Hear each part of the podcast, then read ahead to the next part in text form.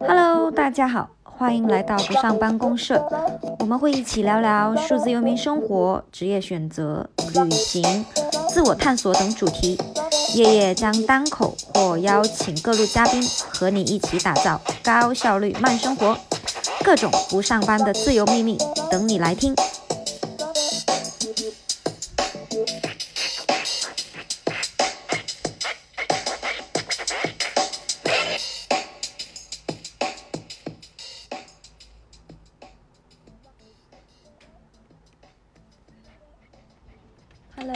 小可爱们，我又来了。这一期呢是我的单口。嗯，以前我非常好奇，嗯，那些个斜杠青年呀，或者说是那些成功企业家们，到底是哪来这么多时间去做这么多事情？嗯，最近我看了一几本书，很久之前看过的《每周工作四小时》，以及最近在刷的。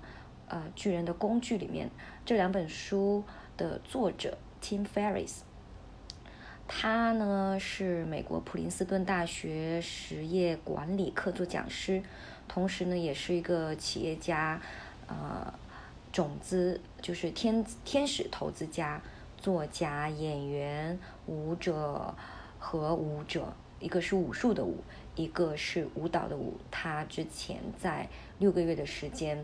呃，在阿根廷学会了 Tango，还拿了奖，而且同时还能说六门外语。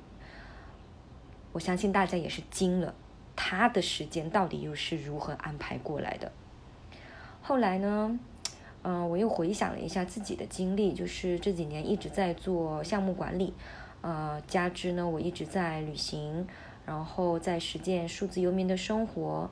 这中间我学习了很多管理的技巧，线上与线下也接触到了不少擅长时间管理的小伙伴，交流过程当中受益匪浅，所以也糊里糊涂成了一个斜杠的青年，呃，项目经理，嗯，也是一个写作者，在经营的自己的自媒体，也是个宝石买手，可闲鱼呢，我还是有时间去看书、健身，和朋友一起玩，最自豪的呢。是我每天还能保证八小时的睡眠，然后今年年底我又辞了职，投入到了创业大军，啊，就把百分之五十到六十的精力去做了内容品牌不上班公社的这个创业，发现了自己还是可以利用原来的项目管理思维去安排自己的时间，所以这一次呢，我就和你分享一下，在这之中啊会遇到哪些挑战。啊，或者是又受到了哪些启发，并且最终阶段性的还算是取得了时间管理上的小胜利吧。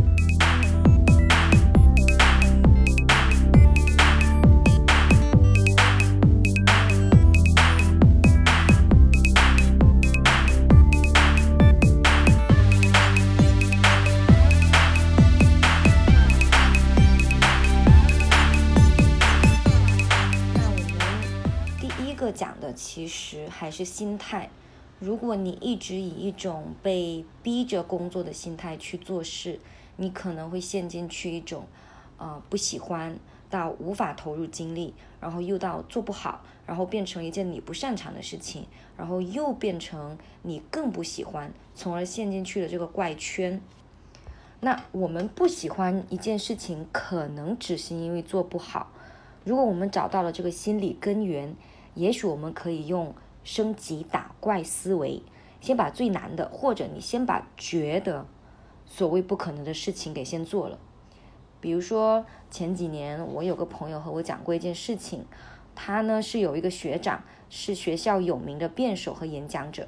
有一天他问学长：“啊，你是如何做到的？嗯，你是不是超喜欢辩论和演讲啊？”学长说：“其实我一直。”我最害怕的是在公共场合演讲，但是就是因为这样子，所以我才要去练就这个技能。而当我去真的乘风克服了这个障碍之后，我对辩论说不上讨厌，也说不上喜欢了，只是我变得更擅长公开谈话了。然后因为擅长，所以做的很轻松；因为很轻松，所以后面就很顺其自然的如鱼得水啦。所以呢。你也可以试试，说不定你会比这个学长更幸运一点，喜欢上你感兴趣而且会越来越擅长的事情。然后这里就延伸到另外一个事情，第二点，也就是结果导向思维。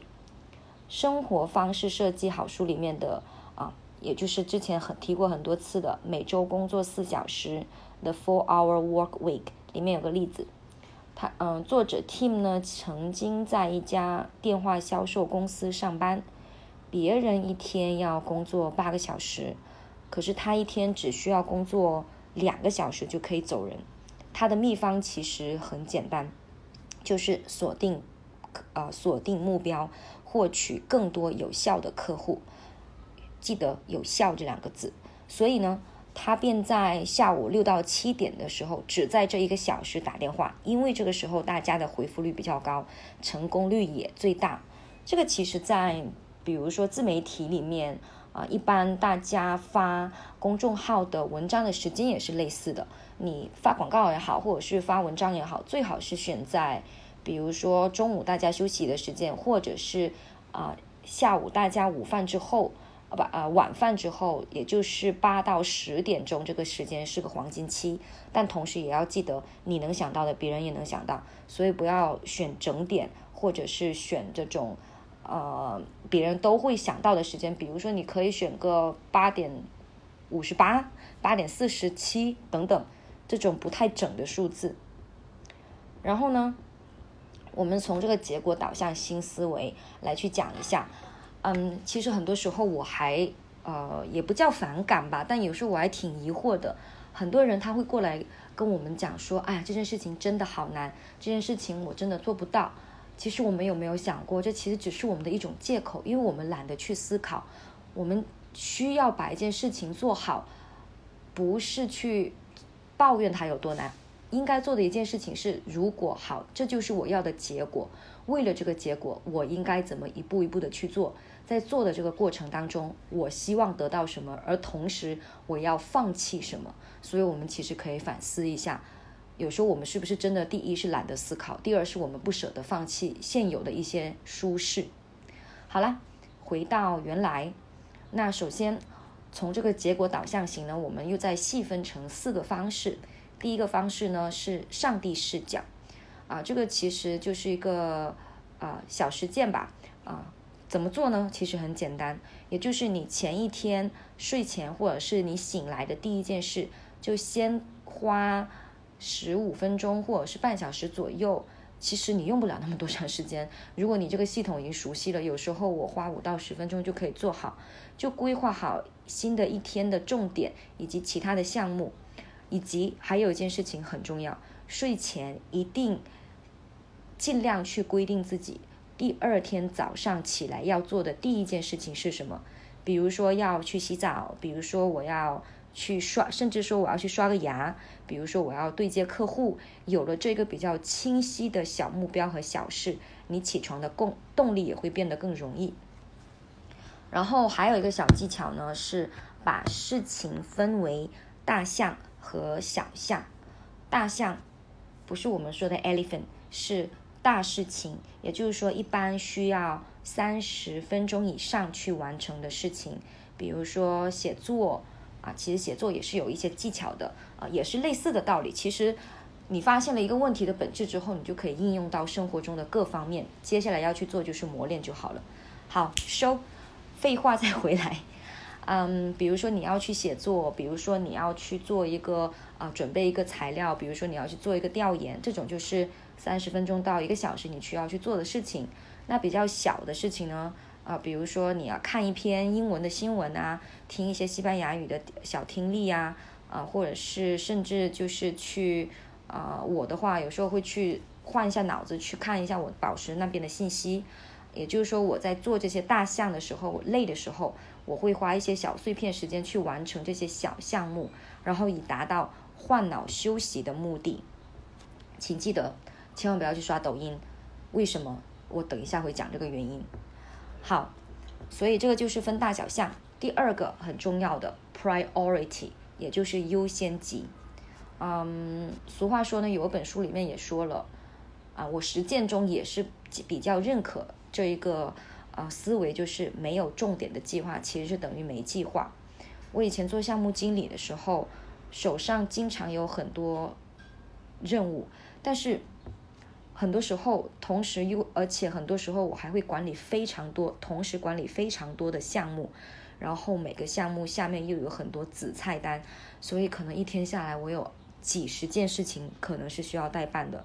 那你觉得会一天之内完成吗？即使我有一个团队，团队里面大家有分工，但是真的不太可能。人是能力是有限的，不要太看得起自己。所以呢，这时候你要么会变成两种结果：你慌慌张张把二十件所有事情都做完，逼自己做完，而且还不休息。呃，那这样子会不会导致你很焦虑，而且做的也不一定做得很好，也不高效，甚至因为可能做的不好，你还要去返工，然后花费更多的时间，然后事情也做不好，你的身体也压垮了，还要被老板骂，嗯，有点划不来。然后呢，所以这个时候你可以做一件事情，就是把最着急、最重要的事情先找出来。我好像觉得听着有点像废话。但这件事情真的听起来容易，做起来难，因为如何找到最重要的三件事，真的是非常重要的。而且啊，呃，我们再退一步讲，客户爸爸，你从客户爸爸或者是合作伙伴这个角度去想，大多数人都成年人的世界了。哦 呦，我们要的是结果，所以你一天内做好两件重要的事情，做得很好，和。一天你硬拼做不好五件事，还要去跟他不停的啰嗦，其实他一般也是会选择前者的。大家人心都是肉长的，万事可商量。所以呢，优先级的下一步是什么啊？也就是很自然的，就是 elimination，也就是删除、删除、删除、删除。这个是和优先级搭配使用的啊。总之一句话就是我们。宁愿慢一些，也不要急匆匆的去压榨自己的精力，反而做不好。嗯，这样子也也会可以避免拖延的发生。我在这里说一个小技巧，希望不会被打。其实啊，也是以前我的老板教我的。你觉得你可以周一完成的事情，你告诉客户，我周三可以做好，因为真的很少有。除非是客户一定要让你周一做好，那你还是可以协商的。然后呢，你可以协商说你你这边还有其他更重要的事情要做，嗯，然后不急的话，你就说周二、周三。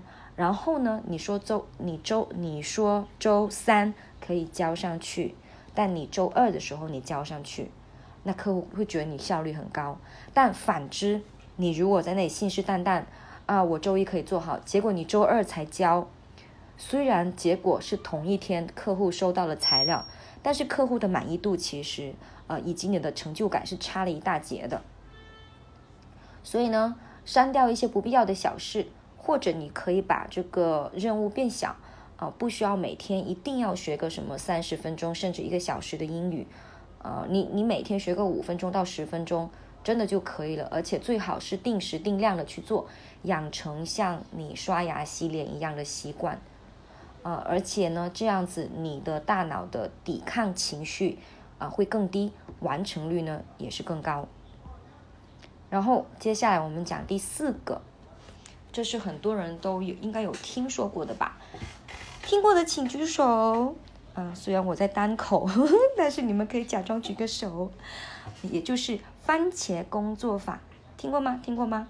嗯，很有名的番茄工作法是怎么个回事呢？就是工作二十五分钟，排除所有外界的干扰，休息五分钟。那它背后的逻辑其实是很简单，就是稍长时间完全集中精力的去做一件事情，然后短时间的休息。很多时候呢，我们的事情其实就是真的可以按照项目的这种机制去完成的。比如说，我做了，我大概做成了一个写。写文章的一个机制，就我今天的目标是十分钟写好文章的提纲，然后三十到四十分钟完成写作的初稿，那我可能呢就会要么把这件事情分成两件事情做，呃，或者我要么就会空出一个小时来集中精力做这做好这两件事。所以呢，呃，之前提的番茄工作法，二十分钟、二十五分钟就强迫自己休息，反而是会打打断思绪的。所以我们可以用这个原理，但具体时间你可以按照你自己工作的这个具体情况来调整，对吧？呃，那句话叫什么来着？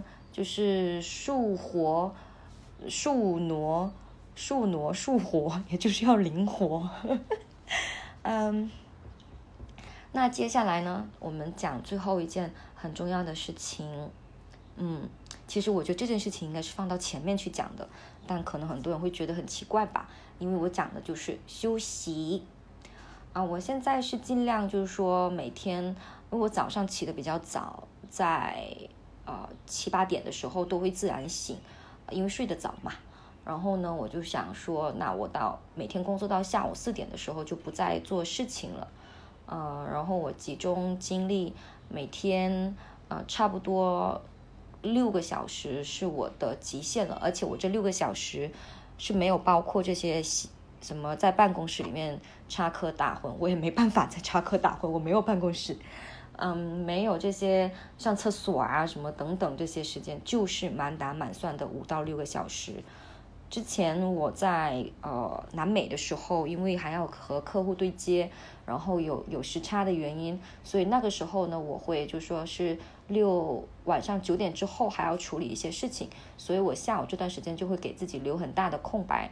那现在我是回国了，嗯，然后作息也相对正常，所以现在的我是会说，呃，每天的话我是会工作到下午的五点半，嗯，就做事嘛，然后包括学习啊做事，然后晚上的时间我就拿来休息啊，或者是有一些就做自己喜欢的项目，或者是一些 side project，比如说我最近在学唱歌。嗯，同时呢，还有一点很重要的，你要避免掉进时间坑洞啊！这就是刚才我说为什么不要刷抖音的原因。那我问你，你有没有过这样子的一个经历？你告诉自己，我只要回这一条微信消息就好，结果你不小心因为这一条微信消息而刷了朋友圈，然后不小心又从朋友圈到了微博。结果又从微博不小心又到了抖音，本来这一分钟的休息时间就变成了二十多分钟，甚至更多的社交媒体时间，甚至会变成三小时。所以呢，玩手机真的不一定是休息，而且上了年纪了，我也是个近视眼，这个血的教训告诉我，一定要休息好你的眼睛。也就是半小时到一个小时之后呢，最好是放下你的眼镜，眺望一下远方，放松一下双眼。嗯，又又有一件打脸的事情，就是小时候我妈妈会经常跟我说，要去那个墙上去站一站一会儿。后来我发现真的很有用呢。或者你可以，呃，还有一个方法就是你可以做那个一到十的小呃小小技巧。就是你数十下或者是一百下，在双手撑撑墙做那个立式俯卧撑，这样可以很好的帮你放松你的外扩肌。啊，每次讲讲讲讲到最后都不小心要讲到养生啊，好吧，那其实差不多就是这个样子。俗话说呢，掌握了时间，便是掌握了生命。每个人一天都是二十四个小时。这也许真的就是世界上最公平的事情了。时间管理这个词呢，可能也已经被大家说烂了。嗯，可这个概念真的就是和赚钱或者是财富积累一样，道理大家都懂，但更重要的是实践，并且找出最适合你的有效的时间管理方式。而这一期另一个目的，其实我也是为了再次实践一下这个时间管理的原理。我要设立一个。DDL 就是 deadline，九月三十号之前，我一定要做出一套有关于管理类的课程，我一定要做出来，拖了好久好久。然后我会把这些实践和原理都把这几年的经验都发都分享给大家，啊，也欢迎大家的纠错和交流。所以呢，呃，到时候呢，可能会在公众号发布吧，欢迎你验货啊。所以。我的理想也很简单，就是我相信这也是大多数人的理想吧，就是把多出来的时间去探索啊，做自己喜欢的事情。这个播客其实也一样，我觉得做播客挺好玩的，然后不曾想还真的做成了一个比较好玩，也相对还算不错的一个小事，沾沾自喜一下。哼，好，然后呢？最后的最后，想送给你一句话吧，就是不要问自己这个世界需要什么，问问自己让你焕发生机的是什么，然后就去做，因为这个世界需要的就是焕发生机的人。希望你也是呢，拜拜。好啦，今天就到这，文字介绍或同步版本。可以在此音频简介或者同名公众号“不不上班公社”获取更多关于远程办公、自由职业、数字游民与全球旅者成长资讯和干货等你听呀！期待下一次与你双耳的约会，拜拜。